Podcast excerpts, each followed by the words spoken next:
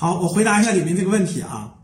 呃，其实前两天我遇到一个案例，他是一个格局的学员，呃，也是三十出头，就是大概是九零年、九一年左右的。他呢在北京已经成家了，两个孩子，啊，孩子马上到了这个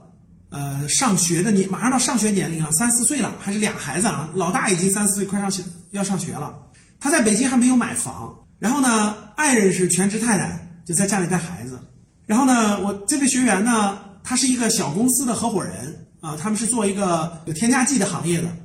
他的收入其实非常可观啊，非常可观，可以说是年收入这个大几十万过百万的吧。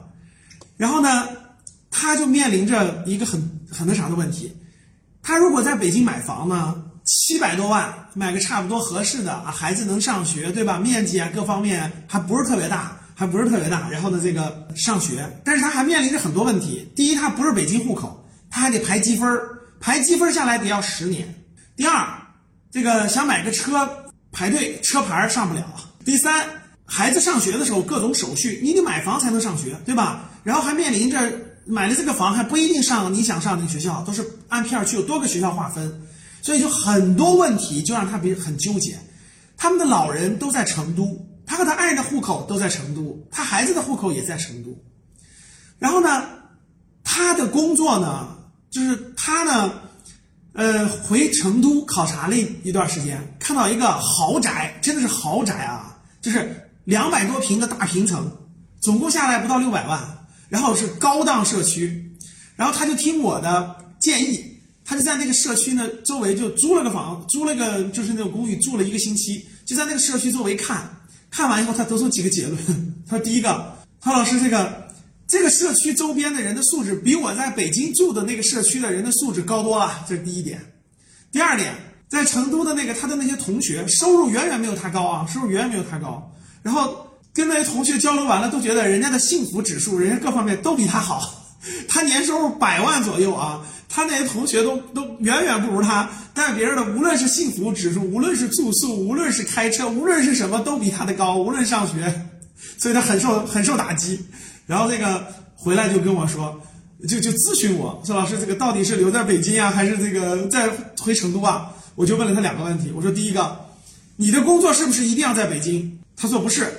呃，他的客户都是大客户，他属于全国各地出差的。我问第二个问题，我说你爱人那个同那个想不想回去？他说我爱人是在重庆上大学的，非常想回去。我说那还有啥可商量的呢？我的建议都是回去。其实说实话，呃，如果是给我，我毕竟是四十出头了哈。如果给我年轻十岁，实话实说，我也会在一线城市打拼一定的行业，积累一定的经验，打拼一定一定的这个这个资本各方面以后，我也会去新一线城市发展。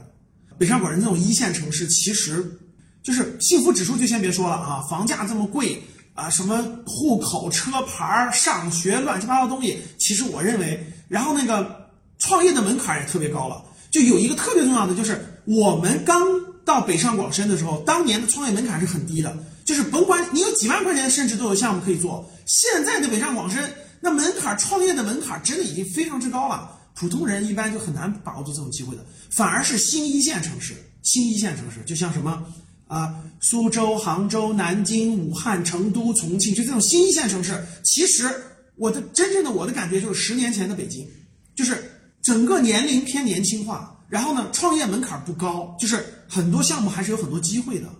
所以这是我今天的切身感受啊，